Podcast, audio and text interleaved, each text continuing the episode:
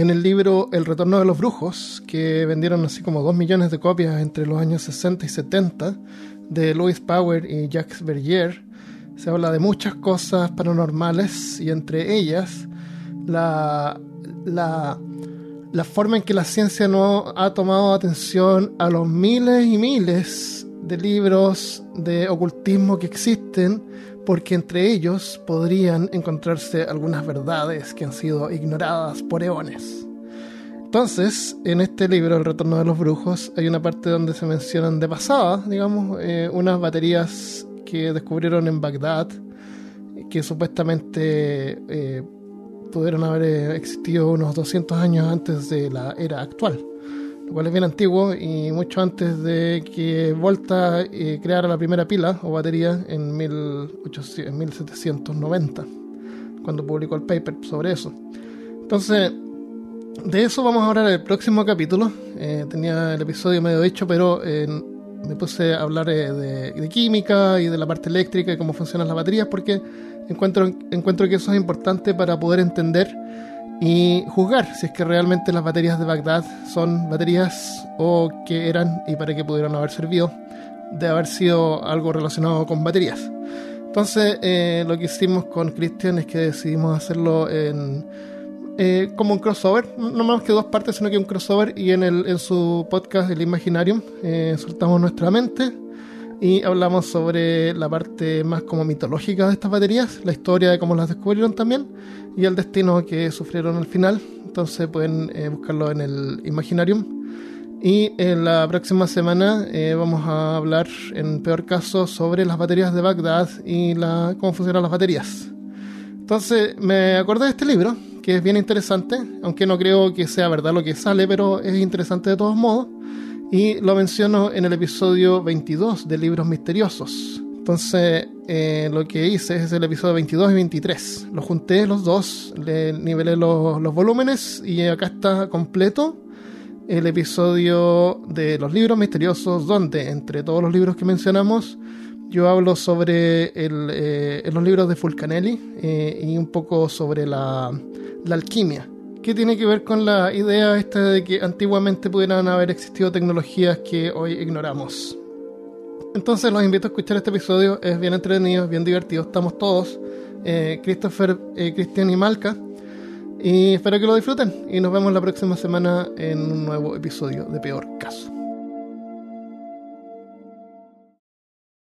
Bienvenido y bienvenida al episodio número 22 de Peor Caso. En este episodio, libros misteriosos.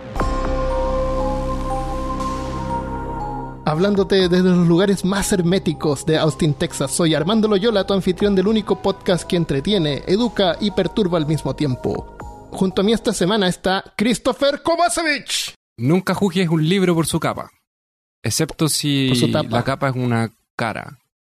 Oh, Como, crónica. y esa cara es una cara de, de una persona y, y la capa es, un, es piel de persona. Ahí sí lo juzgas. Ahí puedes jugarlo. Y también Christian Rosinke.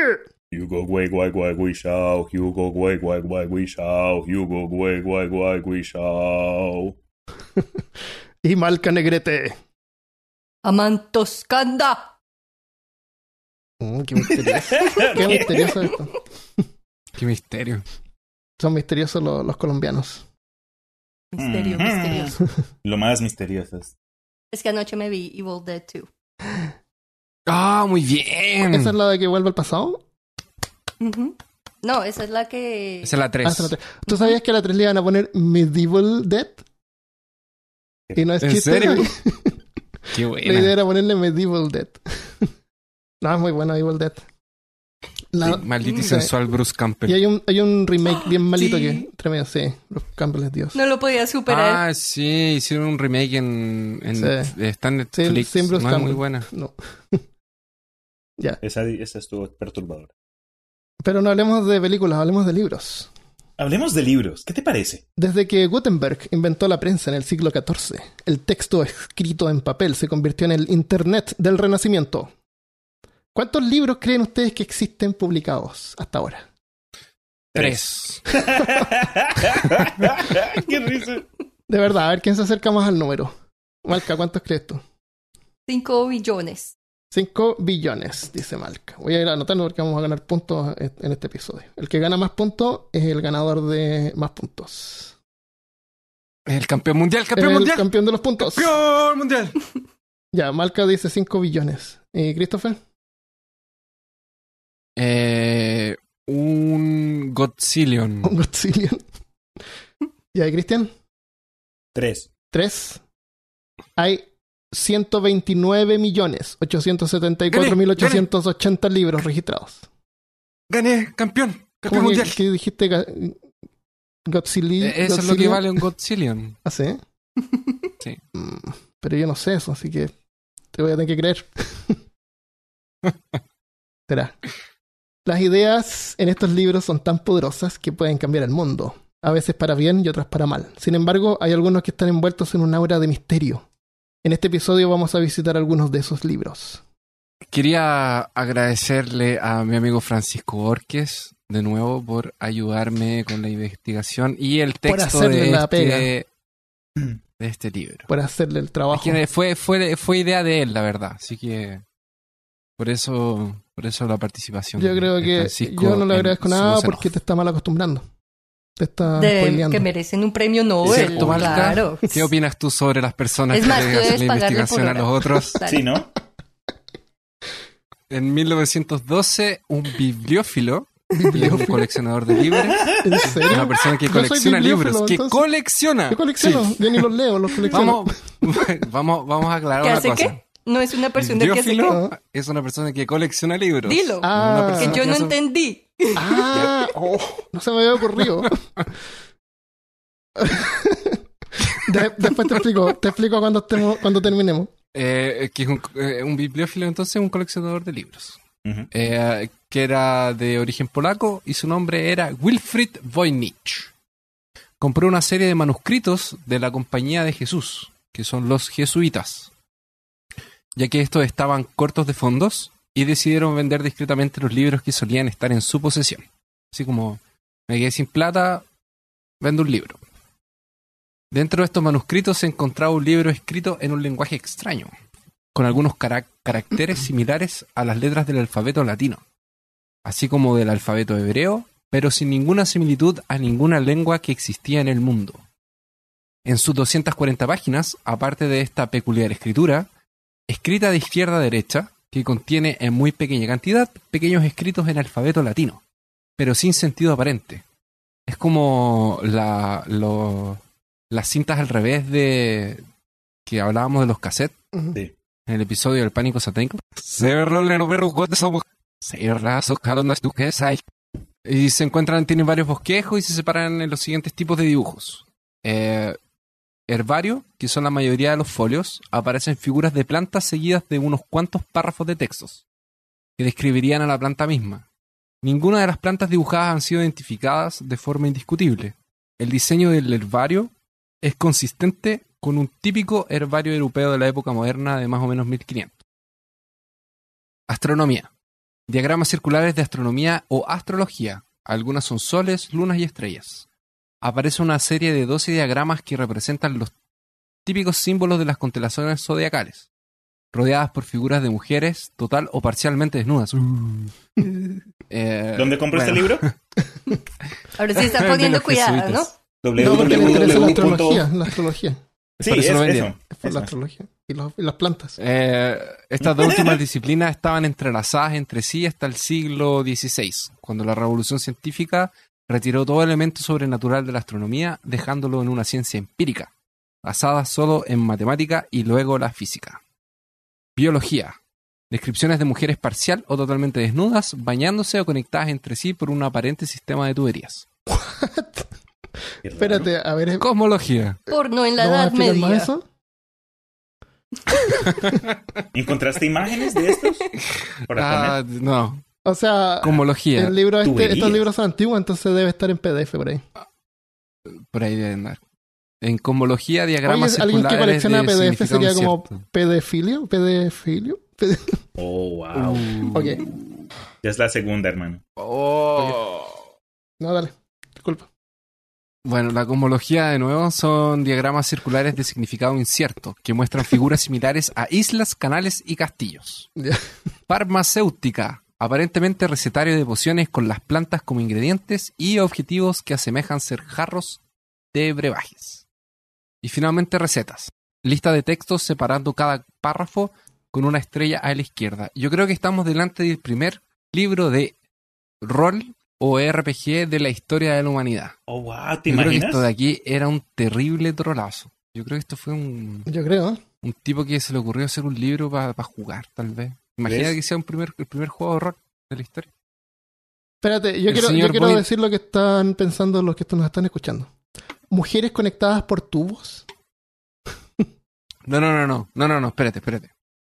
Eh, eh, eh, la de- era- era- son descripciones de mujeres parcial o totalmente desnudas, bañándose o conectadas entre sí por un aparente sistema de tuberías. Entonces están bañando con el sistema de tuberías. No es que estén Ah, interconectadas con ok. tu Exacto, Me estaba imaginando así como la, El hombre, claro, el, el- eso. Sí. No, no, no, no, es- son como duchas. Ah, ok, Ok. duchándose en unas duchas. Sí, están Ah, duchando. ok. ¿Por qué no dices eso, hermano? ¿Hay, hay algún tipo con cara así de humano, pero es como un cuerpo de cocodrilo por ahí, ¿no? Tal vez. Quién sabe, el hombre caimán. Y sus, y chistes. Claro. chistes. Entonces, como una enciclopedia de, de lo que no existe. De lo que no vemos. Es lo que no vemos. El señor Voynich nunca pudo descifrar su significado y luego de su muerte pasó a su viuda en 1930. Luego de morir la viuda en 1960, pasó por un par de dueños hasta 1969, cuando fue donado a la Universidad de Yale, donde permanece hasta hoy. Ah, wow. Todo lo que se sabe del libro, luego de los análisis de la escritura misma y de los materiales del libro, es que el libro está hecho de pergamino, cuero de animal, en este caso de cabra. A principios del siglo XV, y su datación de carbono 14 indica que habría sido confeccionado entre los años 1400 y 1438, mientras que la cubierta del libro y la unión de los folios habría sido realizada entre los siglos XVII y XIX. Él mismo tiene una carta en la que un erudito bohemio llamado de Johannes Marcus Marci, quien enseñaba en la Universidad Carolina de Praga, en lo que ahora es la República Checa, le envió este manuscrito a su amigo Athanasius Kircher, un erudito jesuita de origen alemán que vivía en Roma. La carta data de 1665 más o menos. En esta carta se menciona que Marci recibió este libro de un gran amigo quien trató de descifrar el manuscrito durante toda su vida. Sin éxito, obviamente. Según este amigo, él creía que el libro fue creado por el famoso policientífico y teólogo inglés Roger Bacon. Bacon es vida. Quien, aparte de estudiar ciencias naturales y Uno, teología, también estudió alquimia. Alquimia Ahora, de luego de siglos, el manuscrito habría pasado a manos del sacro emperador romano germánico Rodolfo II, quien murió en 1612. Y este se lo pasó al amigo de Marci. No sé quién era Marci, me perdí. Somos dos. El- Era el amigo del amigo del amigo. Ah, el Ah, primo del tío del novio del, del bisabuelo. Ese man. En fin, aparte de la carta de Marci Kircher, no hay más evidencias de algún poseedor del manuscrito. Y el hecho de su extraño lenguaje e imágenes hacen especular muchas teorías al respecto de su autoría y propósito. Aparte de la típica teoría de que es una fabricación por el mismo Voynich, lo que queda en parte desmentido por los hallazgos de radiocarbono, hay algunos que especulan que el matemático y alquimista inglés John Dee, astrólogo real de la reina Isabel I de Inglaterra, lo habría fabricado, o al menos recibido, ya que se sabe que él tenía una colección de escritos de Bacon. Respecto del propósito del libro, parte del obvio herbario, que incluyen dibujos de plantas que algunos asocian a plantas del Nuevo Mundo. Las secciones astrológicas y biológicas son un misterio, que van desde alquimia, medicina hasta algún tipo de ritual. Como se dijo antes, si bien la escritura no ha sido posible descifrarla hasta el día de hoy, ahora gracias a la inteligencia artificial se han hecho hallazgos interesantes. En 2016, un estudio reveló que realizando un análisis de los caracteres del manuscrito, se lograron identificar palabras, y con esto se pudieron percatar de que el lenguaje del libro cumpliría con la ley del ZIPF, del zip. Zip. del ZIPS. ZIPS. Eso dijo la computadora. Zip. Esa dijo, ZIPS, ZIPS, no entiendo nada. Zip.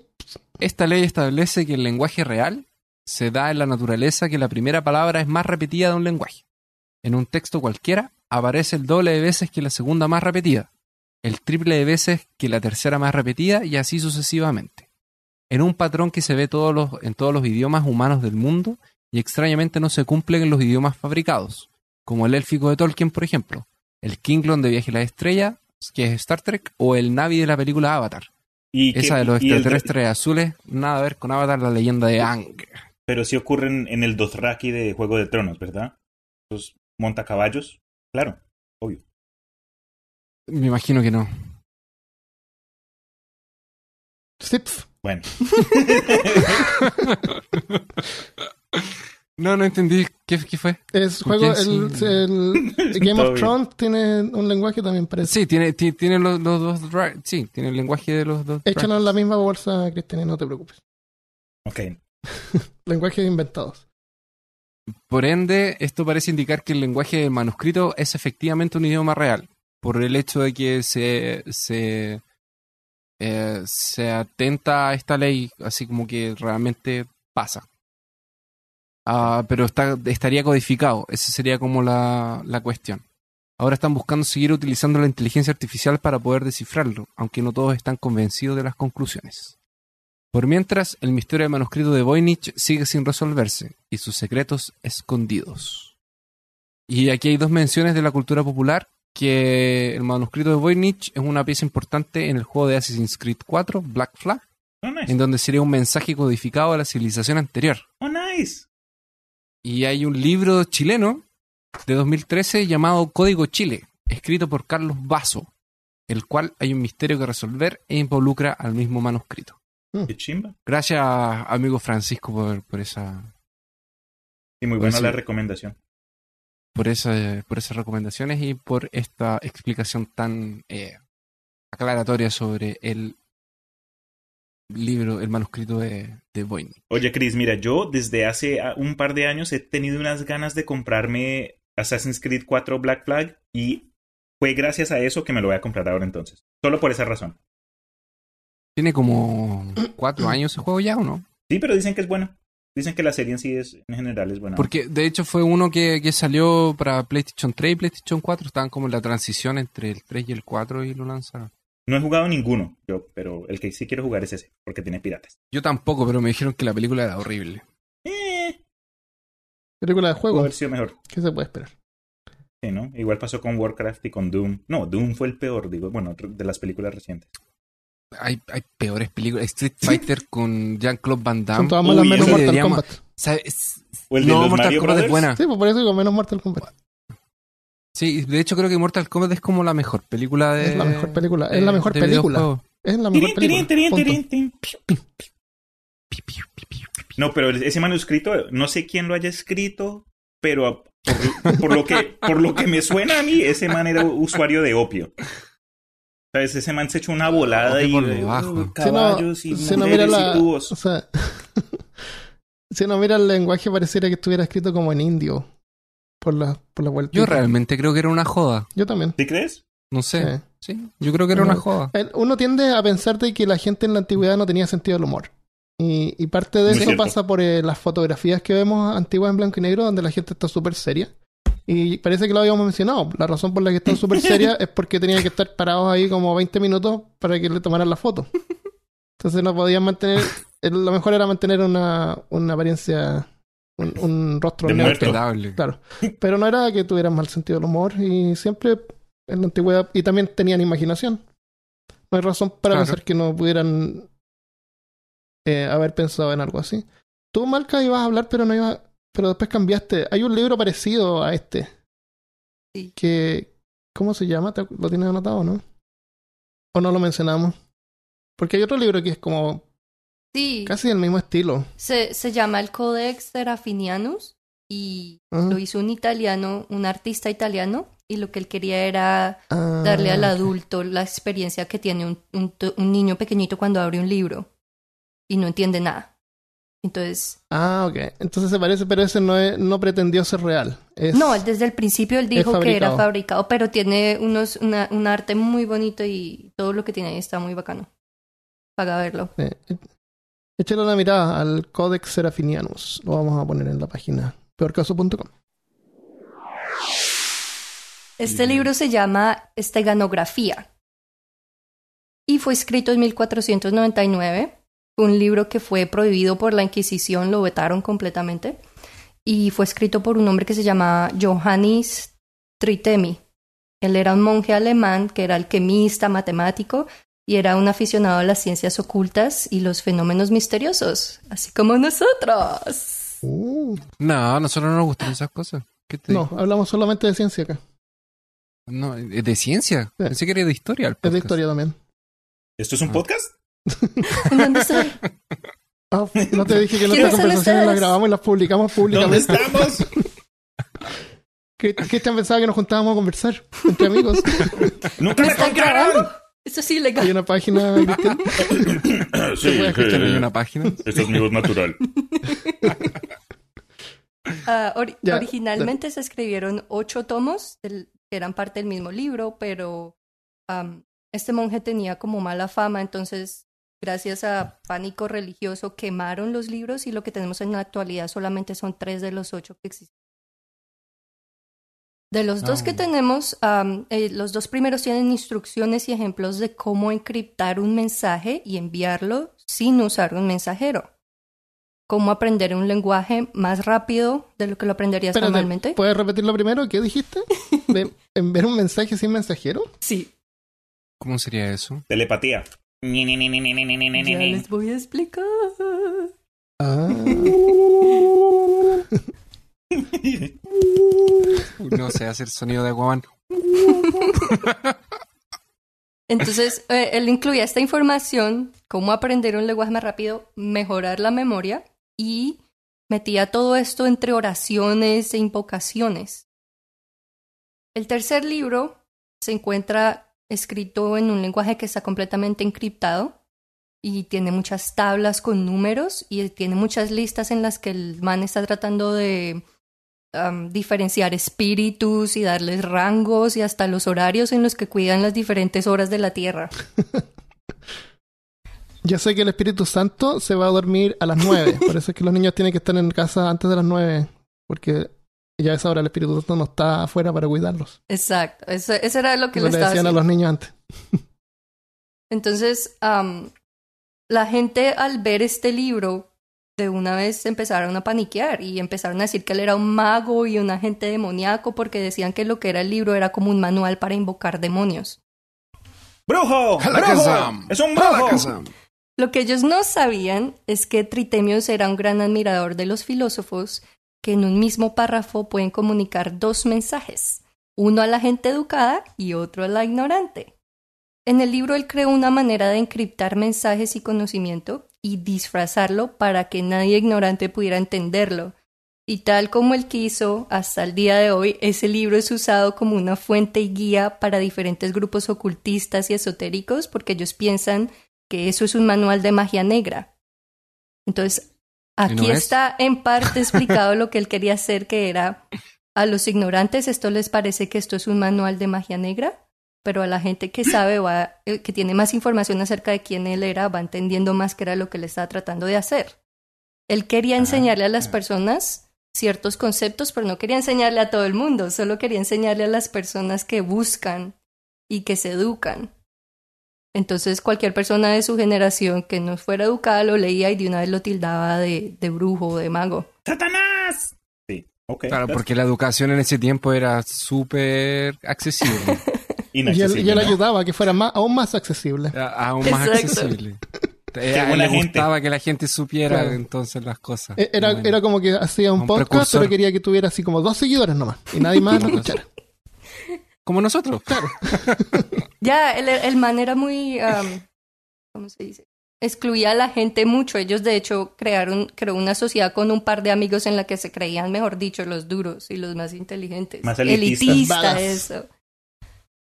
Entonces, la gente que veía el libro se lo tomaba literal, además de que el tercer libro estuvo escrito en un idioma que él mismo casi que se inventó, suplantó letras por otras, los números por letras, se inventó unas letras y las puso y, mejor dicho, encriptó todo. Y ese libro duró 500 años antes de que lo pudiéramos descifrar. En los años 90, dos Uf. científicos diferentes pudieron. Ah, no lo descifraron. Lo descifraron. Entonces, sí, imagínate la gente en esa época sin poder descifrar qué decía, eso ya le dio rienda suelta a, la- a sus imaginaciones y hasta en la época de nosotros, porque en este momento, si tú buscas en YouTube por el, por el mago Triterius, encuentras gente diciéndote en la actualidad que era un gran mago y que sigamos sus enseñanzas y cómo hacer los ritos, invocar y todo en este momento. ¡Qué risa! Entonces, O sea, hay gente que no entendió la explicación que él mismo dio a sus escritos. Sí, como que no, cap- no captaron el mensaje. ya. No vieron la segunda parte. No- Y de hecho, en, en, en los años 1600, um, un hombre dijo que él había logrado descifrarlo y escribió un libro para decirle a todas las respuestas y su propio libro también lo escribió con un lenguaje encriptado. Entonces nadie lo ¿Qué- entendió. ¿Qué le pasa a esta gente? Oye, pero qué loco más inteligente. Es el ego. Ahora, los científicos que descifraron el libro eh, ahorita en la actualidad encontraron frases que no les hacían mucho sentido, como, por ejemplo, no te fijes de ese monje, le gusta beber buen vino y es raro. Oh, Me gusta el monje. esa era la Creo que soy monje, entonces. Creo que soy monje porque solo me gustan los mejores de los vinos. ¿Y eres favor. rara? Mm, díganme, díganme ustedes. Entonces, ellos no saben, Sí. Ellos no saben si es que ahí hay un mensaje oculto en lo que descifraron, aún hay otro mensaje oculto, o simplemente que les falta contexto por lo que cinco de los libros fueron quemados. Hay que ir más profundo.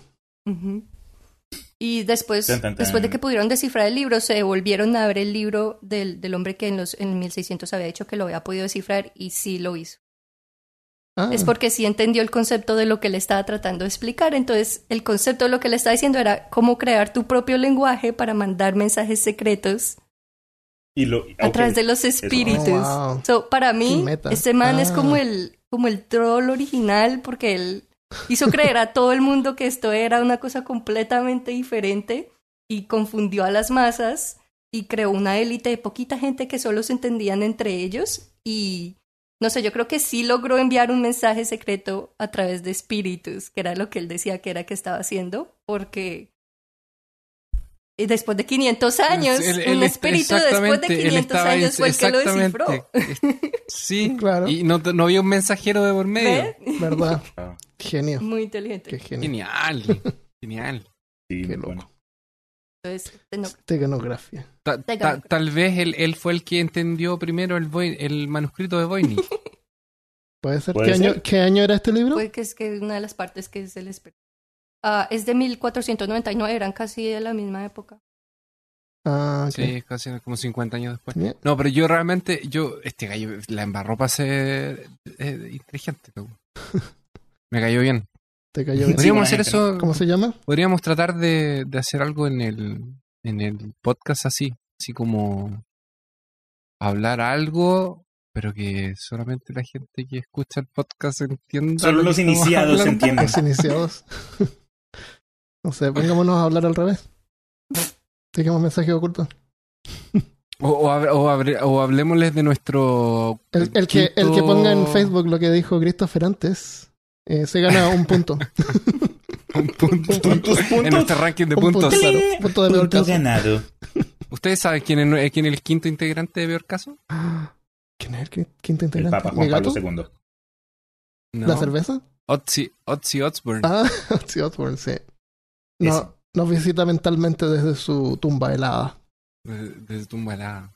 Sí. Kumbaya. En 1926, en París, apareció a la venta una edición de solo 300 ejemplares de un libro titulado De Mystère de Cathédrale, el misterio de las Gótico. catedrales. En el nombre del autor solo había una sola palabra, Fulcanelli. Ah, el famoso Fulcanelli. ¿Quién es Fulcanelli? El libro no se vendió muy bien al principio, vamos a ver quién es Fulcanelli. Pero vamos a hablar sobre el libro más que de él. El libro no se vendió. Fulcanelli es como famoso, ¿o ¿no? Sí. Voy a buscar en Google. Fulcanelli. El libro no se vendió bien al principio hasta que llamó la atención de unos pocos interesados en su contenido, la alquimia. Hasta entonces no se sabía mucho, más que era una especie de pseudo protoquímica, así como la astrología es a la astronomía, donde en alquimia sus séquitos se empeñaban en fabricar la piedra filosofal. Algo así como lo que se revela en, el, en ese profundo y erudito manuscrito que luego fue convertido en un documental audiovisual. Harry Potter. La piedra filosofal es una sustancia legendaria con increíbles poderes. Transforma la materia en oro macizo y produce el elixir de la vida que hace inmortal al que lo bebe. ¿Inmortal? Que no mueres nunca. Lo sé, Hermione. Hermione. ¿Inmortal? Tan, tan, tan pesada que era Hermione. Que no mueres nunca. Nunca nadie le pegó una cachetada. Hermione. Pero aprendemos mucho de, de Harry, Harry Potter. Potter. Sí, mucho. Claro. Eso fue todo lo que pudimos eh, deducir de, de la piedra filosofal. Bueno, Fulcanelli, en el misterio de las catedrales góticas, deja claro que la alquimia es mucho más que eso. Entre sus páginas se lee. Esto lo voy a poner con efectos, pero no sé, yo creo que puede ser un poco de- distractivo.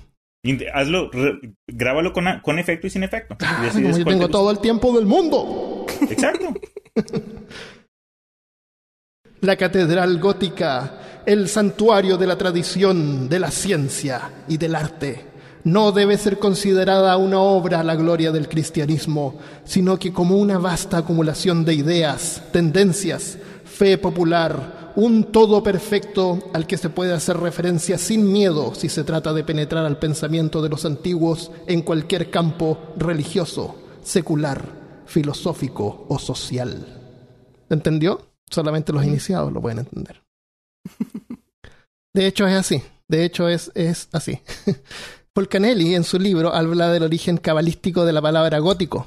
Dice que el arte gótico es argotique o argot en francés, lo que en inglés se puede entender como slang, jargon o lingo, y en español modismos. O sea, el tipo de lenguaje que usa un grupo particular de personas que puede incluir términos de su profesión o actividad, como los doctores diciendo esos términos complicados que usan. Ah, ok, I gotcha. Ok, yo les voy a, yo les voy a dar un término y ustedes me tienen que decir qué es. Ok. Son cosas así Bueno. comunes, no es, no es nada raro. Juegos, juegos, juegos. Ok, este es el primero. Sfenopalatina ganglioneuralgia. Sfenopalatina ganglioneuralgia. ¿Qué es eso? Eso es fácil. Eso es un helado, ¿no? Ok, Una clase de helado ¿por qué? ¿Por el, por el ¿Por qué? ganglio. por el ganglio? Sí. Ese es mi. Ok, eso es lo que pienso yo. ¿Qué piensas tú, Malca? Marca. Hmm, pelo palatina. Stefopalatina es un tipo de paleta, sí, ¿no? Stefopaleta, ok. ¿Y Christopher? Eh, ¿Tiene algo que ver con elfos? Mm, no sé, dime tú. Estos son términos reales. No sé si tú crees en los elfos que son reales, pero. Yo, yo creo que, que es. Yo me identifico como elfo, la- por favor. Ah, ok. Co- ¿Cómo era? Eh, Sfenopalatina Armando, respeta. ganglioneuralgia. ¿Es feno o feno? Sfeno, con Es ese al principio. peno, pat, pal, Ah, pat- ¿Tiene alguna diferencia? ¿Es, es fenopalatina? Ganglioneuralgia. Ah, es simple. Eso tiene que ver con la boca y con los elfos. Porque y con el- la paleta. la palatina, la palatina es la parte de arriba de la boca. Ajá. Los ganglios son los ganglios. El sabor del Y helado. el esfeno es el esfínter. Entonces quiere decir que cuando tú tomas algo, tú vas a ir al baño. Eh, Así Sí, Tú Ciencia trampa con porque tú trabajas en, esa, en ese campo. ok, yo creo claro, que viene de Yo creo que ganan todos. ¿Por qué? Porque ese término es el término, el nombre que tiene cuando tú tomas helado y como que se te congela el trigémino. Y sientes que se te congela el cerebro. ¡Sabor! ¿Viste? Lo dije. Desde Colombia Sí, para el mundo. Pero, pero Cristian dijo helado. es cuando se te congela en la cabeza, así como. ah. Ya, Eh, le voy, Eso lo le voy a dar un principio. punto a, a Cristian y ustedes también ganan un punto, pero es como un punto más chiquitito. ¿Ya? el mío es más grande. Puede ser medio punto. Medio punto, claro. También podemos, si quieren usar matemática. Ya. Si yo le doy, si yo le doy mi medio punto a la marca, ¿le ganamos a Cristian? No, no son transferibles los puntos. Uh, baila. Ya. Enuresis nocturna. Enuresis nocturna. Cristian, Cuando no puedes ir al baño en la noche. cuando no puedes ir al baño, ¿ok? Porque tienes el, el está tu anus está contraído durante la noche. Ok. Creo, creo que es un término que se usa cuando alguien, como que- quien habla cuando está dormido, pero creo que este término que dices es cuando uno comienza a rapear mientras duerme. Entonces sale con unas rimas súper buenas ahí mientras. "Ah, paleta, comienza con la cata, cata". Eso es lo que creo. Ok. Yo creo que si es que hay algún doctor escuchándonos, que no creo. Estoy muerto de la risa. Te imaginas que está operando. Claro. Yo sé eso. Se le- se le pega el taco. Le pego un Ahora no- tajo. Ah, no. perdón. Perdón, ahora no tiene pezones. Por, por el paciente Bueno, hipotético. ¿Quién necesita pezones? Claro. Igual que ni los quería. ya, Malca. Enuresis nocturna. Es la manera de invocar el demonio que viene y te hace cosquillas en los pies por la noche. Ok. Esa iba a ser mi segunda adivinación. Enuresis nocturna es cuando uno se hace pipí en la cama. Durante Y el día. Ya, nuevo fue casi como lo que yo dije. No, en la noche. Pero fu- La enuresis Pero fue casi diurna como es lo que cuando se hace dije, pipí en de día. no, yo, yo creo que yo me merezco un punto. Porque, Mm, Sí, se la doy. Esa, Christopher ganó. Mm, Ok, damos un punto a Christopher. ¡Eh, campeón mundial! Ya. Beisalgia. Beisalgia. Es, es fácil, es la base del conocimiento de eh, la álgebra con sal. Estas son cosas que, no- que ocurren en el cuerpo humano. Es cuando ves y sales. El cuerpo humano es una matemática algebraica. Beisalgia. Ok. Cuando ves y sale beisalgia. Como beisalgia. Beisalgia y coges la pizza. Ok. Es contagioso. Dijiste que es un proceso. Son todas Corporal. cosas que le ocurren al, al cuerpo humano, son términos médicos. Hmm, beisalgia. ¿No es cuando vos veis a Algia que está por allá? ¿Vosotros veis a Algia? Claro. No. ¿Veis a algia? Claro, Ah. vemos. Sí, ahí está la Algia. Sí, ahí ven. Beisalgia supuesto. es algo que les ha pasado a todos ustedes, menos a mí. Y se define como resaca. Es cuando no tomas licor y al día siguiente está con dolor de cabeza, así como. Eso, Guayabo. eso se llama beisalgia. Se llama Guayao. resaca. Yo no, yo no bebo. Ah, tú no bebes. Ok. No. Uno más. Entonces, ¿quién ganó este? Tú, Nadie ganó. porque apar- aparentemente tú nunca te El pasa. cuerpo humano. Yo gané. Yo gané. ya, el último. Horripilación. Horripilación. Can you use it in a Cuando te sentence? un depilas, término sí. médico. ¿Cuándo qué? Cuando te depilas el orris. Cuando te depilas. El orris. What? ¿Qué es lo que haces en tu tiempo libre, Christopher? No te escuché. Ah. Oye, Christopher dice cuando te depilas cierta parte. Depilación. Depilación. No. de- Eh, Yo tampoco paso. No se me ocurre nada. yo no puedo, no le puedo ganar contra Después el de esta confesión de Christopher no puedo pensar. Cuando se te pone la. Ok, Sí, me dejó perturbado las Christopher gana por defecto entonces. Horripilación es cuando se te para, se te pone la piel de gallina. Se te paran los pelos. De lo, Eso por, se por llama- escuchar lo que dijo él. por Claro, eso es que me, me esa fue la horripilación. Me ocurrió una horripilación después de esta beisal- beisalgia que estoy experimentando en este momento. Oh my god. ¿Te imaginas? ¿Saben? Ustedes conocen los, los libros que se llaman escalofríos, ¿no? Sí. Goosebumps. Sí, era una serie Sí. de televisión. Sí, en, en inglés es Goosebumps, pero se imaginan si le hubiesen puesto ese título a esos libros. Horripilación. Horripilación. ¡Ah! Horripilation. Está bueno, me gusta Oye, capaz que-. De- de- debe ser una. Debe tener alguna traducción de sus libros como repilación. Seguro. Es, eh, horripilation, eh, es cuando te vas a depilar a un lugar así, estos baratos. Es medio de, de dudosa reputación. Es una cera que la han estado usando toda la semana. Está llena de pelos de otra gente. Hay un man ahí vendiendo chicles en un rincón de la carretera. Claro. Oiga, hermano, ¿quiere usted que le, que le haga una depilación? Claro. Es, es eso. Chicles de, hechos de cera de, de depilación. Y en lugar de Usaba. cera usan chicle y todo. Claro. Oh, Hoy han visto una, una serie de televisión. A un tipo le hacen pegarse un chicle debajo de la axila No te creo. Oh. y después lo tiene que masticar. What? Why? Sí. Y le pagan así como, ya, le vamos a pagar 20 dólares. No, ya, 50 dólares, ya, 200 dólares hasta que, lo, hasta que se lo mete a la boca. Y, y parece que era de alguien más, así como otra persona. Son como cosas que hacen en la playa. Oye, Armando, se te Son abrió la la calidad de televisión tuyo. que yo veo. Entretenimiento de... Claro. Hoy es día de confesiones. Eh, ¿Qué dijiste? Te Armando la puerta. Sí, tiene- tienes fantasmas. Tu puerta. abrió la puerta. Tu puerta. El otra. perro. Ya. Este tipo de lenguaje, estamos hablando de libros. ¿Verdad? Este tipo de lenguaje. Ah, verdad. Sí. se me olvidó. Estamos Yo hablando pensé del que misterio estamos de ahí hablando de vocabulario. Bienvenidos a Peor Claro. Caso. No, pero es importante que entendamos el concepto. Porque es más o menos lo que está ¿De qué? diciendo el concepto. El concepto. ¿Cuál de los cuatro conceptos? Los conceptos, claro. El- tenemos que expandir nuestro vocabulario también. Este tipo de lenguaje en los doctores para identificar una condición con precisión. O sea, en diferentes países los términos varían, como, como lo hablamos. Pero los términos médicos son iguales aquí o en el medio del Amazonas, donde vive Christopher. Este tipo de lenguaje también es usado por personas que desean comunicarse sin ser entendidos por extraños, como los códigos usados por la policía o en los hospitales.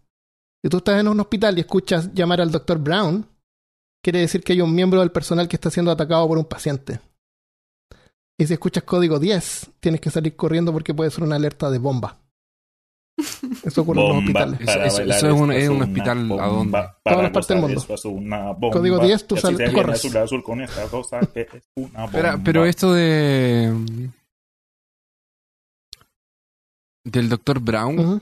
es verdad. Sí, es verdad, no, esto es verdad. Todo lo que he dicho es Cuando verdad. un ¿Qué- ¿Qué, paciente, te pasa? cuando un paciente, ah, no sé, cuando un paciente, cuando un paciente ataca un médico, Claro, entonces está, hay un paciente, por ejemplo, atacando a un, a un médico o un personal, llaman a Dr. Brown, por favor, preséntese la- al cuarto no sé cuánto, y, y quiere decir que la, la- la personal de seguridad tiene que ir al- a ese cuarto. Wow. Es el Dr. Brown.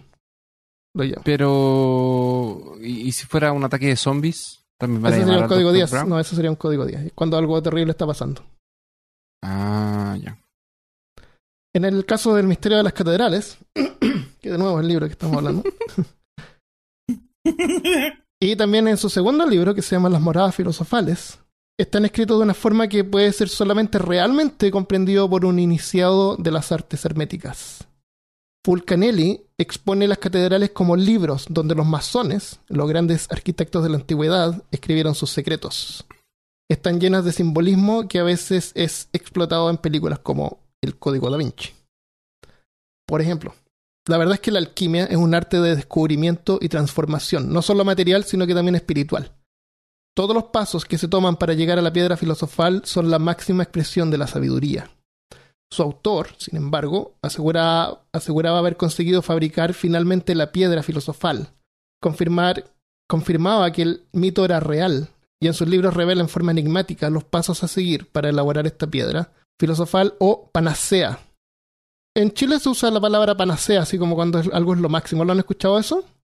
Mm. Panacea, la panacea, esto es la panacea. En el uso, digamos, de, de medicina sí lo he escuchado, pero decir que algo es bueno, chévere o buena onda, no. Sí, tiene que ver con medicina. Eh, Es un medicamento mítico que cura todas las enfermedades, prolongando indefinidamente la vida. Lo que dicen Y en a inglés eso también un se le llama medicina universal. ¿Cómo se llama en inglés? Le, dicen el- un- como entre chistes y huevonadas le dicen eso, un cure-all. Un, Eso, un un cura todo. Como dicen, Claro. póngale Windex a, ese, a esa pata rota, eso se lo cura. O, Claro. Eh, Windex, no, pero bueno. es un ejemplo. de- Lavar la ventana con. Ok. En la, la exploración de la alquimia es fascinante por sí misma, que incluye la transmutación o proyección en el que un material puede ser transformado en otro de mayor forma.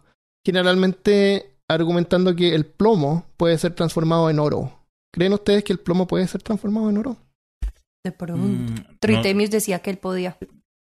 La diferencia entre los átomos de estos dos elementos es que el plomo tiene 82 protones y el oro tiene 79. Si al plomo se le pudieran quitar los tres protones, podría transformarse en oro.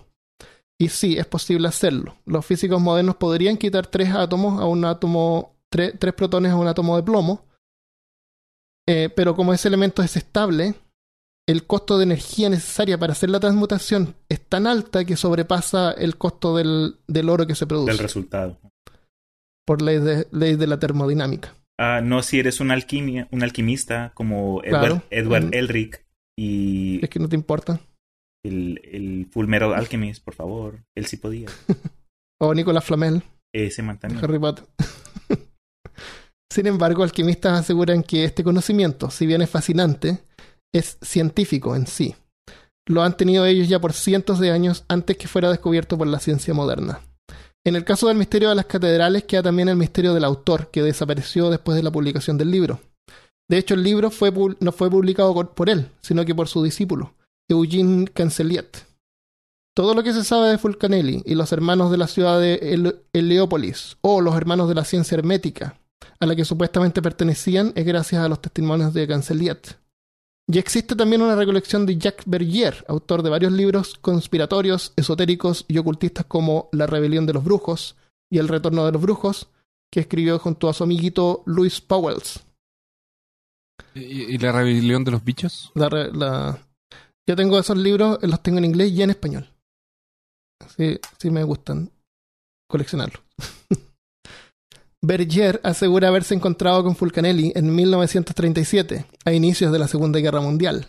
En su reunión, Fulcanelli le advierte del peligro de la energía atómica y le confiesa que es un conocimiento antiguo que puede ser desarrollado sin mucho esfuerzo. Dice textual, ciertos arreglos geométricos de materiales altamente purificados son suficientes para liberar las fuerzas atómicas sin recurrir a la electricidad o técnicas del vacío. El secreto de la alquimia es esto. Hay una forma para manipular la materia y la energía.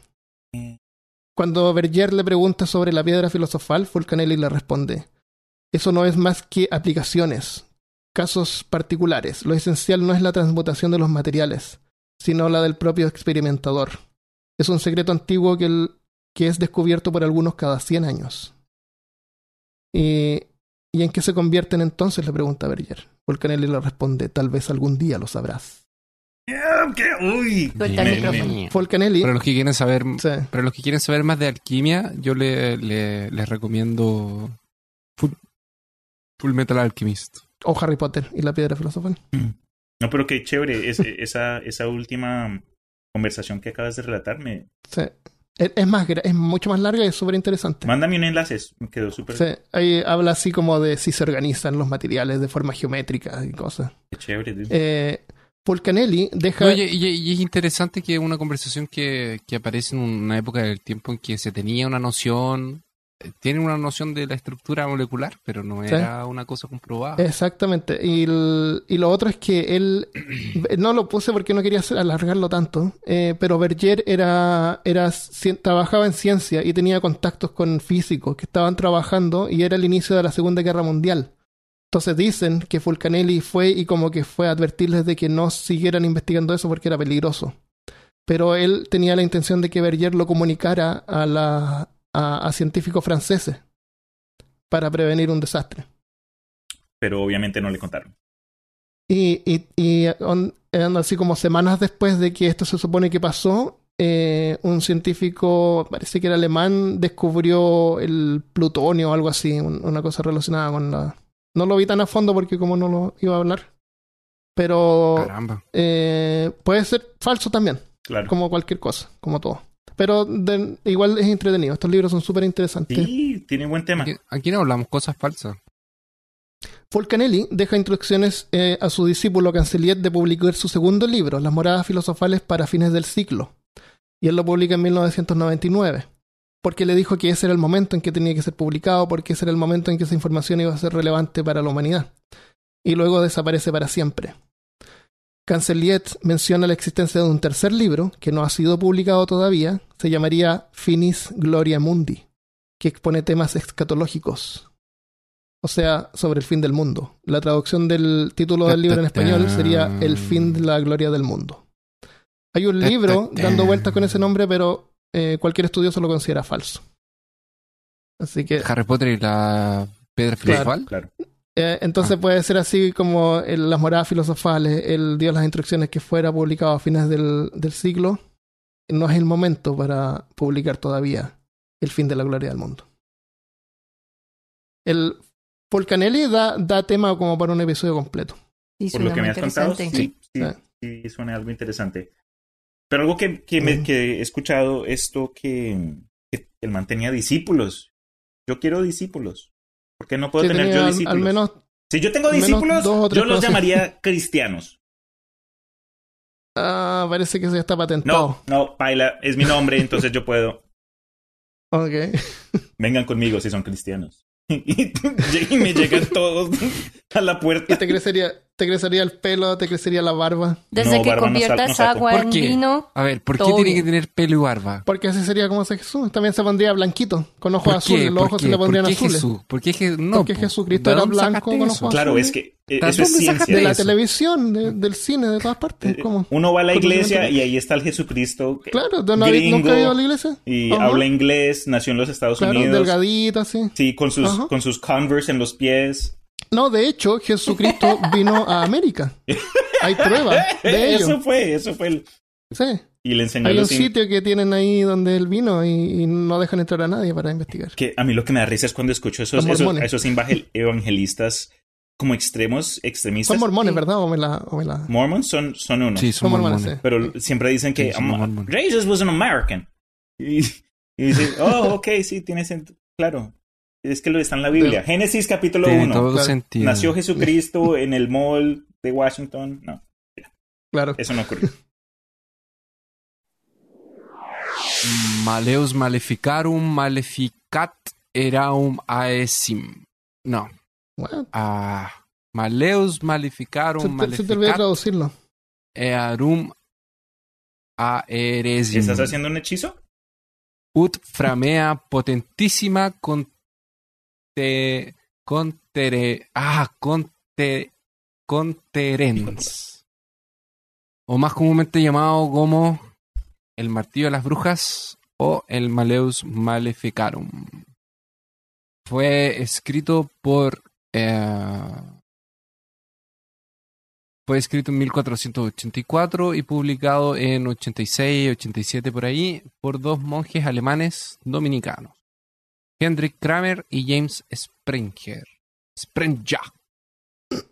Esto fue en Apuesto que el século XV, más o menos.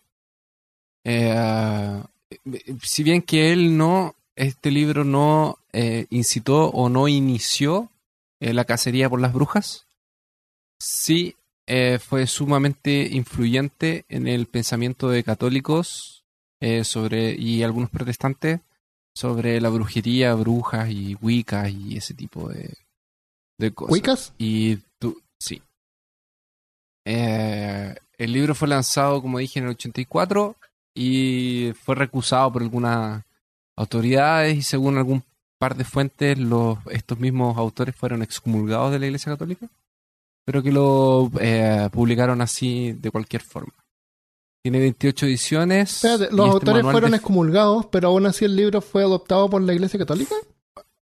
No, es que se supone que eh, como la Iglesia Católica es una institución muy grande, hay sectores que, Ah, que, que, a pesar de no ser, entre comillas, legalmente aceptado, o haya sido recusado o rechazado por el mismo obispo que lo, que lo encargó, hay algunas aras, algunas alas que lo, que lo usaron de cualquier forma.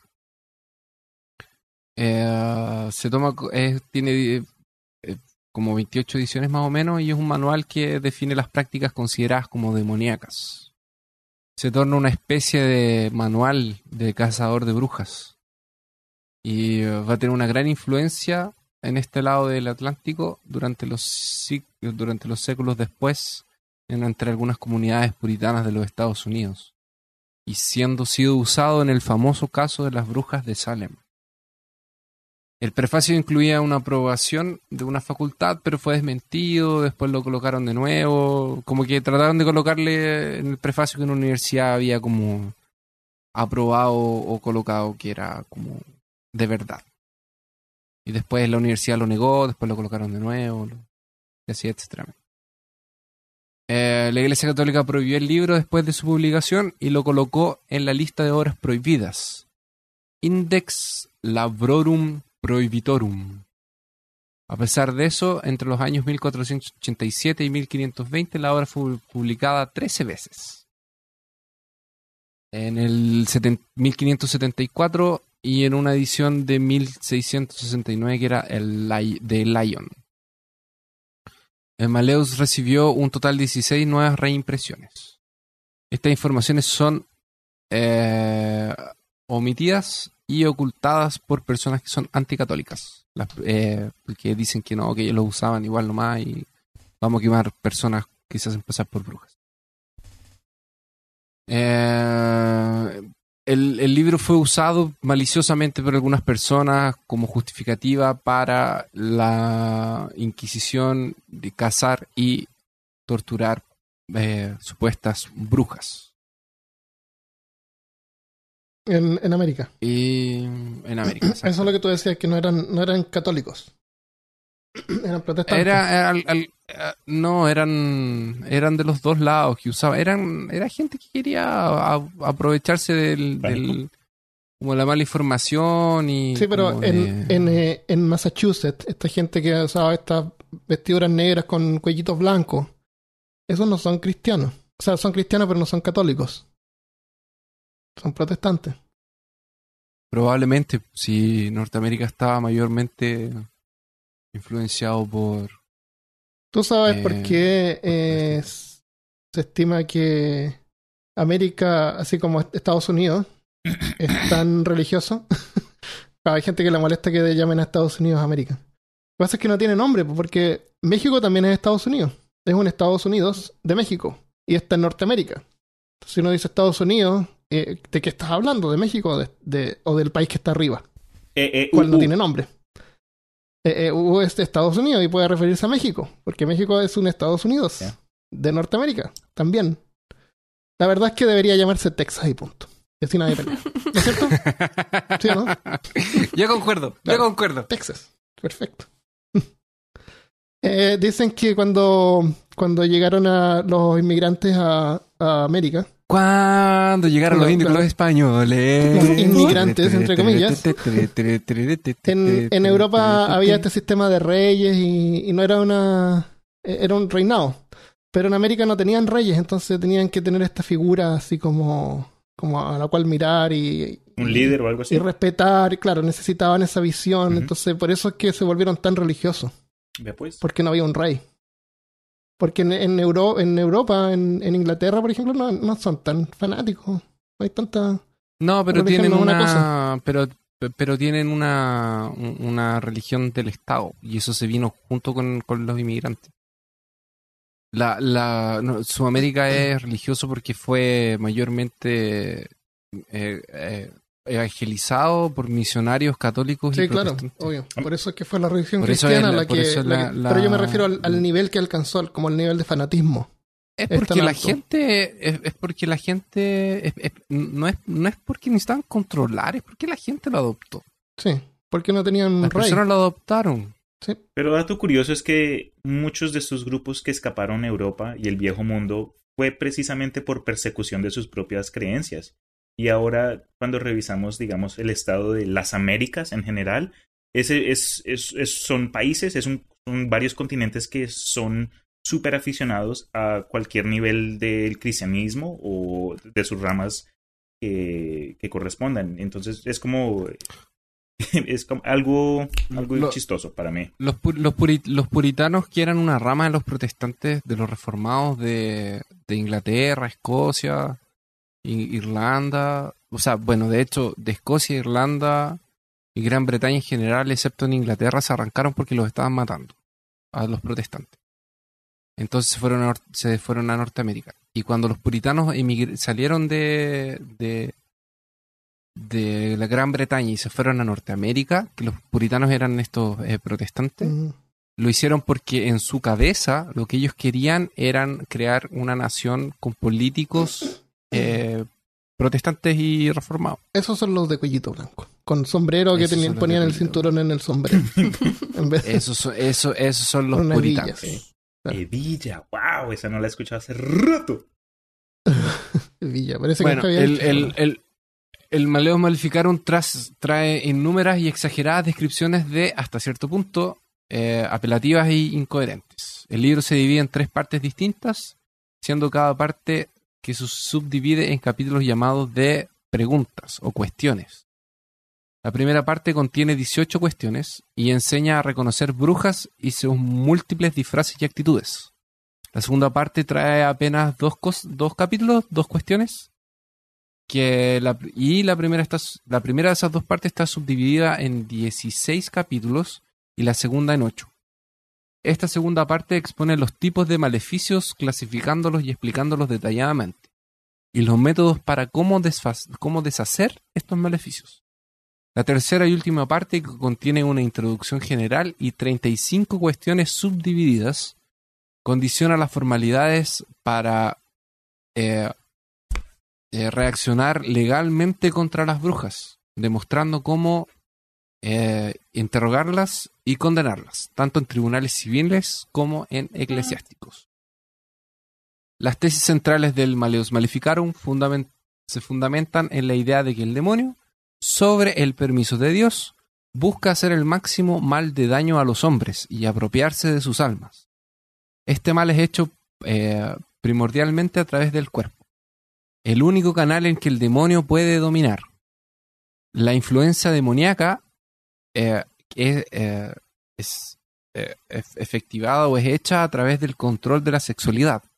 Y por ella el demonio se apropia primero del cuerpo y después del alma del hombre.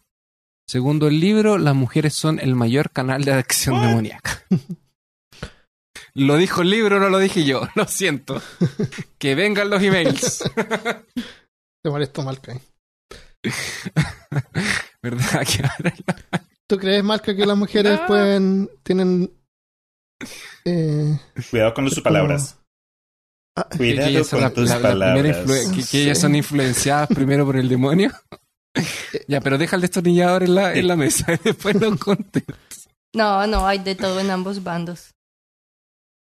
¡Qué Pero claro. Los que escribieron el libro. Saludos a la Caro. Saludos a la Caro. claro. Bueno, la primera y más importante característica descrita del libro, responsable de todo el poder de hechizos, es eh, tener intercourse, que no sé cómo traducirlo, al, copular con el demonio. Eh, por tanto, Satanás, el señor del placer, estaría entrando al mundo a través de la copulación. De esta forma, una vez obtenida la relación con el demonio, las hechiceras son capaces de eh, desencadenar todos los males especialmente impotencia masculina, imposibilidad de librarse de pasiones desordenadas. O sea que lo- eh, eh, iban a tener sexo y al man no se le paraba y le podía decir a ella que era porque ella era una bruja. Es su culpa por estar Exacto. cogiéndose con el diablo. No se me para, Claro. quémela. Eh, yo, yo les voy a contar algo interesante. Es su culpa. La bueno, su, eh, eh, o crianza, o sea, niños obviamente ofrecidos a, a Satanás como sacrificio, abortos, destrucción de, de, de las cosechas, eh, eh, a- a- animales eh, eh, enfermos, entre otras cosas. Oye, sabemos que las brujas eran reales libro- y sabemos que habían satánicos. ¿Cuánto, ¿Cuántas de estas brujas fueron rescatadas por grupos satánicos? Porque seguramente ellos fueron a tratar también de defenderla como la contraparte, ¿no es cierto? Sí. Claro. ¿No? Bueno, No ahora lo interesante es que, es que lo, lo, lo interesante es que el coito con el demonio supuestamente no sería exactamente carnal, y ya que estas criaturas son Órale, carnal. Y ocurría a través de rituales or, orgi, orgi- ¿En dónde fue esto? ¿Qué en, cosa? en Massachusetts, Salem. No, no, eso, eso no, es- no, no, no.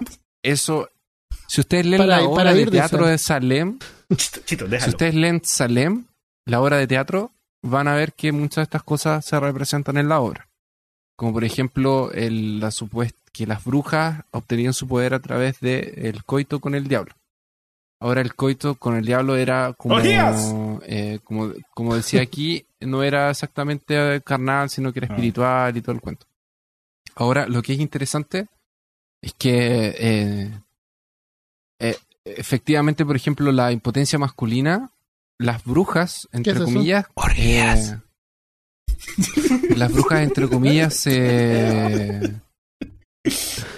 Ella- ellas se pasaban eh, como eh, fórmulas de té y, y combinaciones de hierbas efectivamente para, para dejar a los hombres impotentes, pero era con el objetivo de que no la de que no las eh, de que no las traicionaran. Voy a por café. O sea, las mujeres le, le dan a los hombres este tipo de, de, de Ah, tecitos que para dejan calmaditos. para que no las eh, para que no las traicionaran. Para que no les dieran ganas de calmados.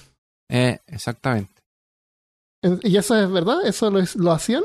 Sí, ¿O lo eso es verdad. ¿O alguien lo intentó hacer?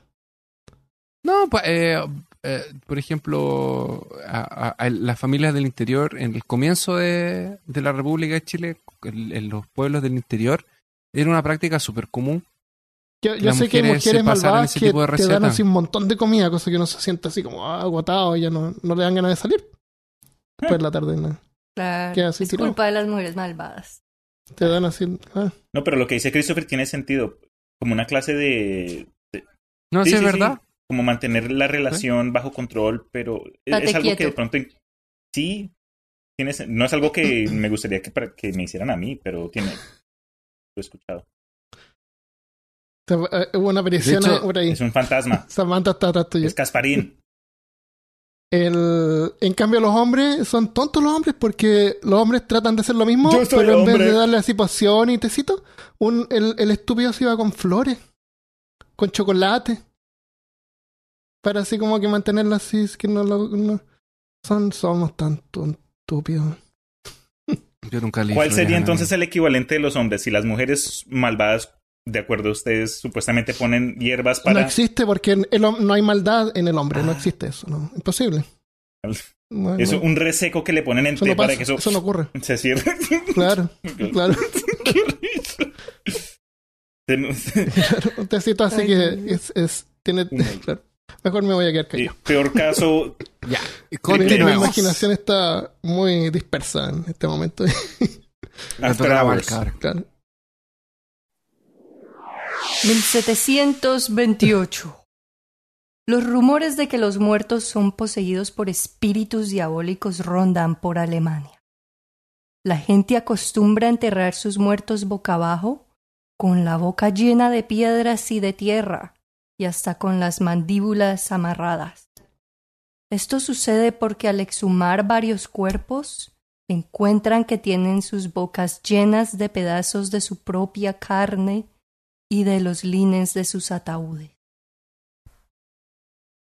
Este libro se llama este este este feliz es por el Dr. Seuss, ¿no? Sí, feliz y colorido claro para niños. De Masticatione Mortuorum in Tumulis, que significa de la mas- o sobre la masticación de los muertos en sus tumbas. Es un libro escrito por otro cura alemán, que si no se han dado cuenta, los curas alemanes son el tema que tenemos Los aquí en todos estos Sí. son libros. ya vimos Mm. los alemanes en El general episodio de hoy no son libros misteriosos, son curas alemanes. libros alemanes libros de curas Eso, alemanes eso es. ¿Qué le hacían a esos curas porque alemanes? Nelly era alemán también Ah, este se llamaba Michael Ranft. Y es, el libro es su intento por aplicar la racionalidad, la mucha o poca que él pueda tener en su época, y lógica al problema que estaban teniendo. Escuchaban gritos y gruñidos proveniendo de las tumbas después de que ya habían enterrado a sus difuntos. Y cuando exhumaban los cuerpos encontraban que la- el- el muerto había devorado todo lo que estuviera a su alcance. Entonces se comían su propia carne, se comían la, la tela con la que cubren el, el ataúd por dentro, tenían la boca llena de todo eso. Mm. La explicación de muchos era que o los, ah, los demonios habían poseído a los muertos o que era que los muertos eran vampiros. no, Zombies. no se les ocurrió que podían haberlos enterrado vivos esa no era una opción No, pues Armando, ¿cómo se te ah, ocurre? ok, perdón Por si te favor, entierran es porque están muertos. Se- ah, Usa si no están muertos no te hermano. pueden enterrar. Creo que se vieron World War claro, Z. no, tiene, Es tiene lógico. razón tiene razón Christopher ¿Alguna vez viste a alguien vivo siendo enterrado? Yo no. Mm, Es que no piensas. yo no he visto a nadie siendo parte de persona Este Mm. monje él escribió el libro para refutar esa idea. Así, El cura escribió el libro porque les decía, no, ¿cómo se les ocurre que los demonios van a poseer a los muertos? Los demonios solo poseen a los vivos. Y él les decía que el vampirismo no existía, sino que era un fenómeno psicológico. Él sí trataba de explicarlo racionalmente. Él decía que si alguien moría de forma repentina, eso le iba a causar angustia y horror a, a los familiares o a los vecinos, entre todos los que vinieran a ver al muerto y se iban a imaginar que lo iban a ver o que el muerto se había salido de la tumba a ir a matar a otros. Oye, una pregunta, Ujú. Malca. ¿Qué diablos les importaba a ellos esto? Porque ¿Por qué abrían las tumbas para ver? Hab- ¿Habrían así que eran como fetichistas? ¿Qué? Porque después de un tiempo abrían las tumbas a ver, a ver si se comió el, el- el- la piel o el, el- el interior del ataúd. Porque, escu- porque o escuchaban sea, gritos. uno entierra a alguien y no abren. Porque Ah, es como verdad, si tú vas al cementerio en este momento, es completamente silencio, Sí. pero esto era en épocas en las que ibas al cementerio. E- Es más, leí que hay gente Claro. que iba y lo hacía por como buscar adrenalina, a ver quién se atrevía a ir al Mm. cementerio, porque se escuchaban rugidos que, y, y gruñidos que eran como, como los de un marrano, algo bien tétrico, y ellos se iban Tú- y me escuchaban eso. Él basa su teoría en el, en el caso de Peter Blagojevich, que era un campesino serbio que se convirtió en vampiro y, y después de que lo enterraron se salía de la tumba de vez en cuando a comer y, y mató a nueve personas. No le gustaba la, Ah, no le gustaba la tela de ataúd. nomás. Mejor Bueno, ¿Que no tenía McDonald's o qué? No, pero ¿En el ataúd? En el pueblo. no, pero pero por pero pero por lo menos era solamente de vez en cuando. era muy considerada, no desperdiciada. Claro, claro. Es que cuando Ah. estás muerto ya como que no necesitas tanta comida. Entonces él toma ese caso de que la población a veces estaba convencida de que era un vampiro y él les decía que seguramente ah, si alguien había, toma- ah, todavía tocado el cuerpo durante el funeral, entonces había contraído algún tipo de enfermedad que fue la que lentamente los fue matando o que la gente le estaba dando delirios frenéticos que eran causados por el trauma de haber, de haber visto el, el muerto. Pero le trataba de explicarles a las personas que los vampiros no eran, no eran, verdad, no eran reales. Ahora, am, ¿cuál creen ustedes personalmente que es la peor manera de morir? Con hambre. Muriendo. Morir De de, hambre. hambre. Eh, That would suck. Yo, pensaba que era siendo abogado, pero parece que eh, hacia los pocos segundos ya como que el cerebro se apaga y no, uno no sufre tanto. Por hambre y ser quemado son A los lo que mejor creo- quemado. Sí, esos dos. Quemado. Mm. Por hambre.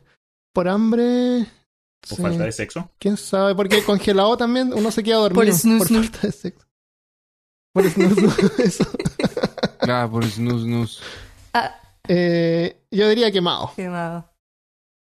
¿Y ti, Christopher, cómo no te gustaría morir? Eh, muerto. Cómprate una piedra ¿Quieres filosofal. filosofal. decir vivo? No me gustaría morir muriendo.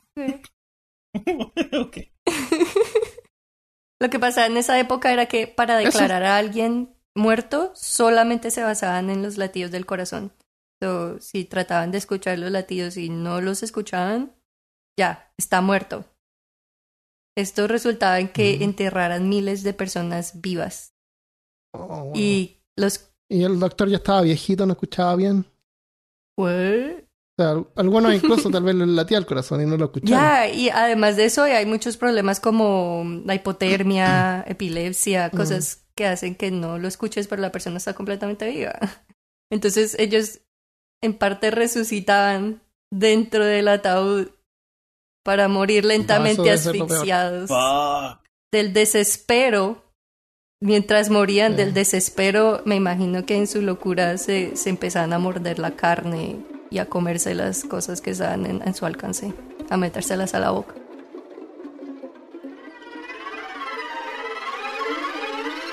Con el tema de la malca, me acuerdo de dos casos en el pasado donde varia gente, bueno, solo hablo de una, eh, no me acuerdo el nombre, pero me acuerdo que creo que en los 50 o algo así, había mm, una, un autor que cada vez que él se iba a dormir, dejaba una nota al lado de su escritorio diciendo, si me encuentran muerto, no me entierren sino hasta creo que tres días, por lo que él mantenía una fobia de ser Ah. enterrado vivo.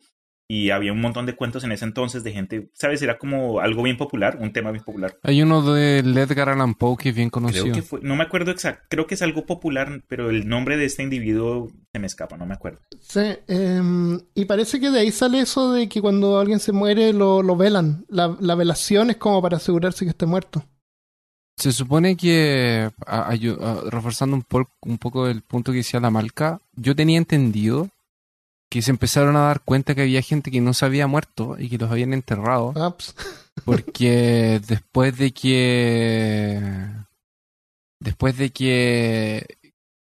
Que, que empezaban a desocupar los cementerios, así como para hacer espacio. hacer, a, hacer espacio y tirar las- los, los huesos a la fosa común, encontraban como rasmillones en la En el interior de los ataúdes. en, eh, en el interior de los ataúdes, eh, personas con el, como decía la marca, con pedazos de cosas en la boca y cosas por el Qué estilo. miedo, man. Y, y yo ya, yo ya supe o ya escuché alguna historia de un sujeto que cuidaba cementerios y que en la noche un día escuchando así en la nada escuchó un grito y empezó a buscar, empezó a buscar y escuchaba el grito, el grito y empezó a acercarse a una tumba de las nuevas y escuchó a la persona gritando de abajo de la tumba y el gallo agarró una pala, Y lo rescató. ah, volvió lo resca- y lo rescató y lo sacó. Pero imagínate qué terrible en, en el tiempo de- del libro de Malca que la gente escuchaba y no hacía No nada. sabían.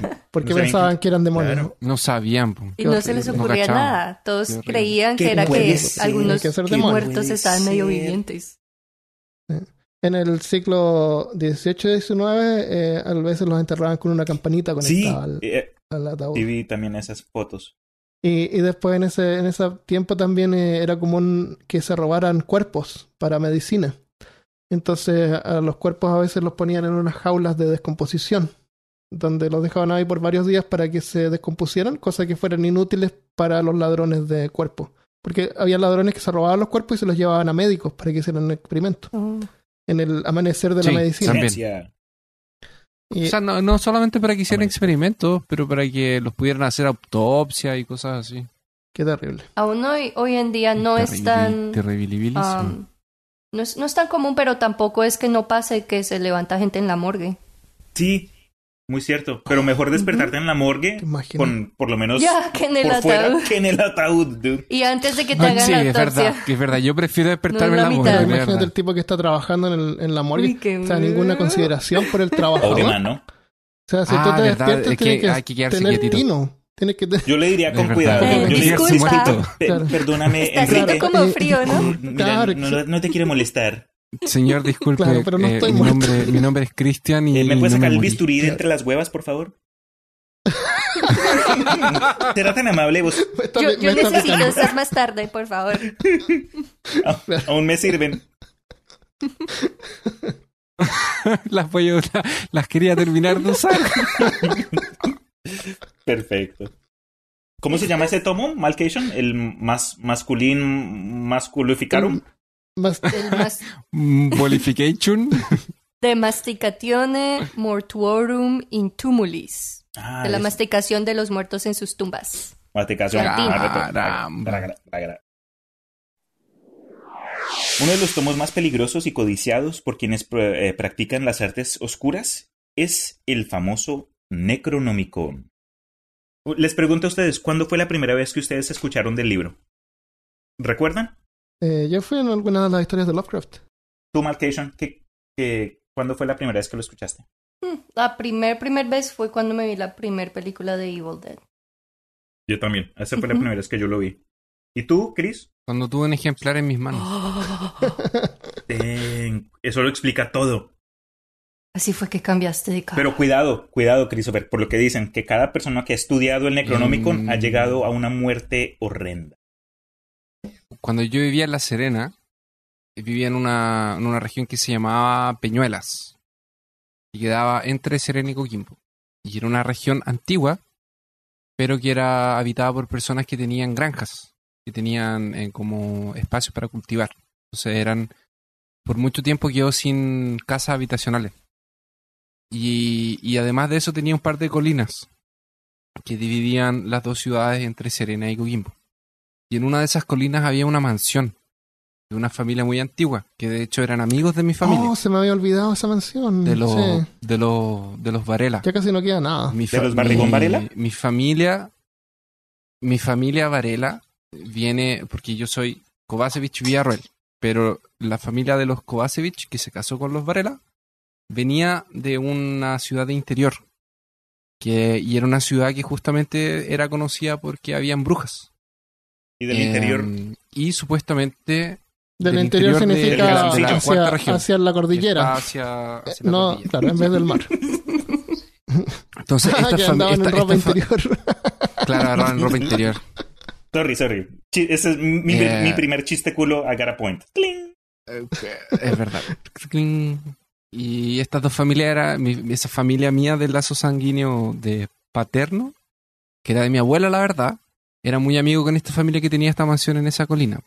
Y, esa familia terminó con un hijo único que tenía más o menos la edad de mi papá, que ahora debería tener unos casi 55, 56 años pero que ya falleció y con eso se acabó la línea ahí y terminó la familia. Y ellos tenían una, una mansión, entre comillas, una casa grande en una de estas colinas. Y una vez fuimos a visitar con mi papá y había una biblioteca pequeña y dentro de los libros que estaban ahí había un Necronómico Damn. que Oh. tenía, de hecho tenía una, una capa eh, como color marrón, media roja, pero era como, cur- era como cuero curtido y enfrente tenía eh, algo así como dos hoyos rajados y era un libro grande, así tenía dibujos adentro y estaba escrito como entre árabe y alguna cosa extraña. No sé, pero yo lo encontré así normal, nada más. Aunque muchos quienes hayan escuchado su nombre piensan que posiblemente sea un libro antiguo o de pronto un concepto del género del terror creado en los últimos 50 años, la verdad es que ninguno de esos dos es cierto. La idea del Necronomicon fue creado por, eh, por una idea o un sueño, mejor dicho, que tuvo un buen amigo de nosotros, el famoso Howard Philip Lovecraft. ¿Lo han, lo- lo han escuchado? ¿Lo conocen? Es un No. man. Cuéntanos más. Chiste super, tiene chistes muy buenos ese man, bien, bien amigable. El Necronomicon fue mencionado por primera vez en la historia del Sabueso o The Hound de 1924, pero el autor del libro fue mencionado en la historia La ciudad sin nombre en 1922. Según las propias obras de Lovecraft, el autor del Necronomicon fue un hombre llamado Abdul al-Hazred, nacido en Yemen durante el califato Omeya de 665 a 750 DC. Al-Hazred se le denominó el árabe loco, dado sus creencias, experiencia y sabiduría. Em, a diferencia de toda su familia y los contemporáneos de su época, Abdul al-Hazred no participaba en la fe musulmana, sino que él veneraba a unas entidades sin nombre que a él llamaba Cthulhu y Yog-Sothoth. El, el- el libro fue escrito con título Kitab al-Asif, lo cual en el árabe traduce algo ¿Que le saquen qué? que le sacan el ¿Que le Kitab al-Asif.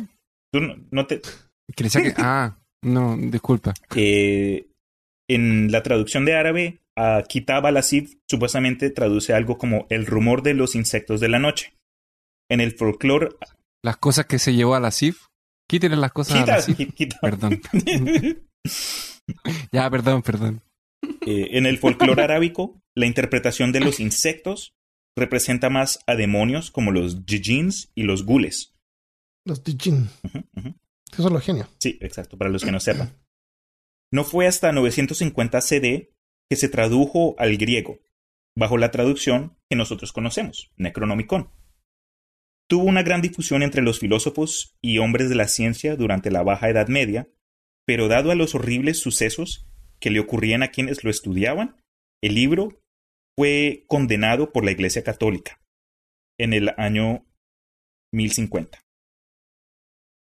En el año 1200 1228 el libro se tradujo al latín, en lo que se volvió su versión más famosa, pues, según la ficción lovecraniana, aún quedan ejemplos en latín, mientras que las versiones en árabe y griego se consideran tomos perdidos.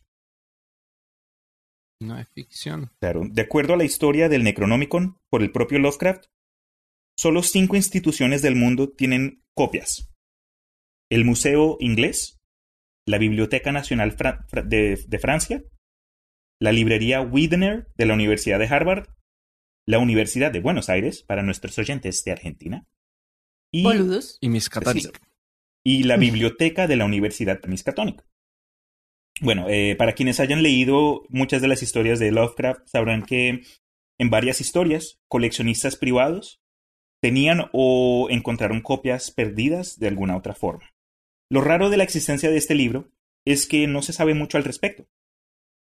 De las cosas que sí se incluyeron en los relatos de Lovecraft, se sabe poca información, pero de lo que sí sabemos, sabemos que el, Necronomicon contiene cosas como fórmulas olvidadas para la invocación de entidades de todo tipo, explicación y raíces de la magia, sus condiciones y secretos. El Necronomicon también cuenta la grandeza de los antiguos, sus legiones, su influencia y cómo hacer para abrir las puertas necesarias que los regresarán a este tiempo y este espacio. Tan peligroso es el contenido del Necronomicon que se le atribuye la muerte de su propio autor. Para los que no sepan, Abdul al-Hazred fue devorado y despedazado a plena luz del día en un mercado de Damascus En una plaza. por un ser Mm. invisible. Ese fue, eh, Sí, eso sí, es ese, fue eh, la primera muerte El que le escribió Lovecraft para, para este Hay, hay evidencia anecdótica de ello. Si van a Damascus, ahí van Sí. a ver los chorros de sangre donde fue devorado. Claro. Pero esa muerte me dio, cuando leí eso, dude, qué tremendo, qué forma tan épica de, de, de salir. De morir. Sí, pero morir? después Claro. De morir, de morir muriendo. muriendo cuando mueres. Pero supuestamente cuando ah, murió Lovecraft, un- otro autor como que trató de expander el universo del el mito de Cthulhu y canceló la muerte de, de, de Abdul y lo, y le dio otra muerte toda, toda, como dicen ustedes, toda fome. Pero esa muerte original se me hace una chimba, porque, ¿sabes? Un misterio, lo que es.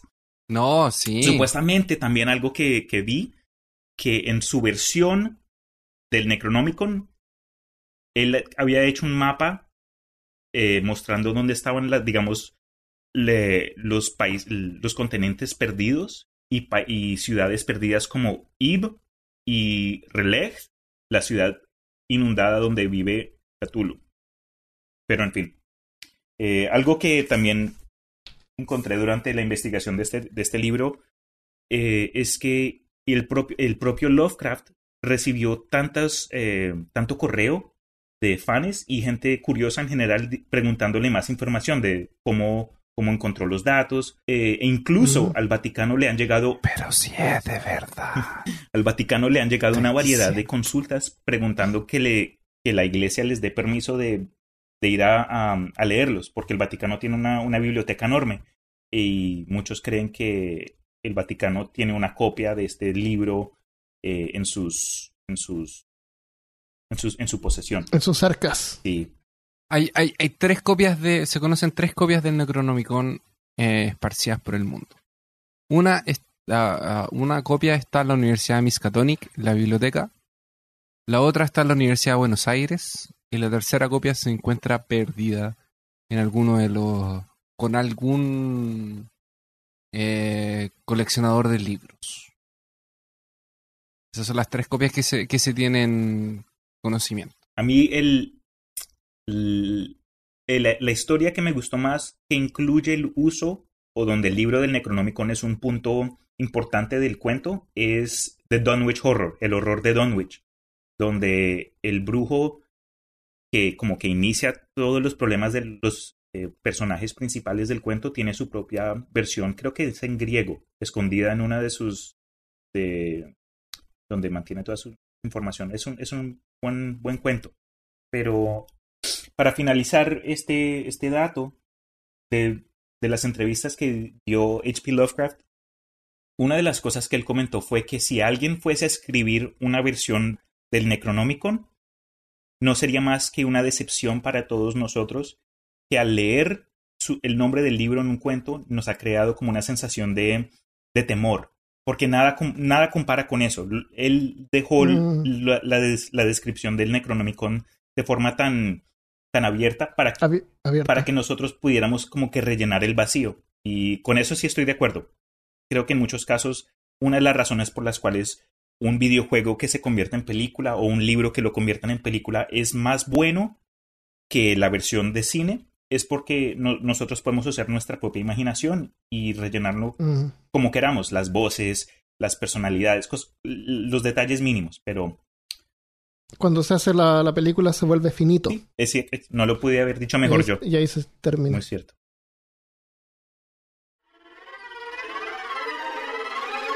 ¿Y quieres saber más de Lovecraft? Es bueno que vayan a la página Peor Caso y escuchen nuestro episodio de cierto. Lovecraft.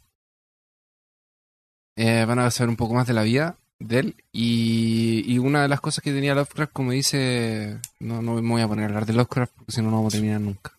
Pero como dijo Christian, una de las cosas buenas que tenía él es que en su escrita él combinaba lo que era verdad con lo que era mentira. Es un poco lo que hace el Dan Brown cuando él escribe el código da Vinci. Entre medio de las cosas de verdad que él dice, mete su ficción. Y lo que hacía Lovecraft también hacía eso. Entonces, por ejemplo, a veces los investigadores o el personaje principal de la de la de la historia de Lovecraft se encontraba con algunos libros. Y, y de los tres libros, dos eran de verdad.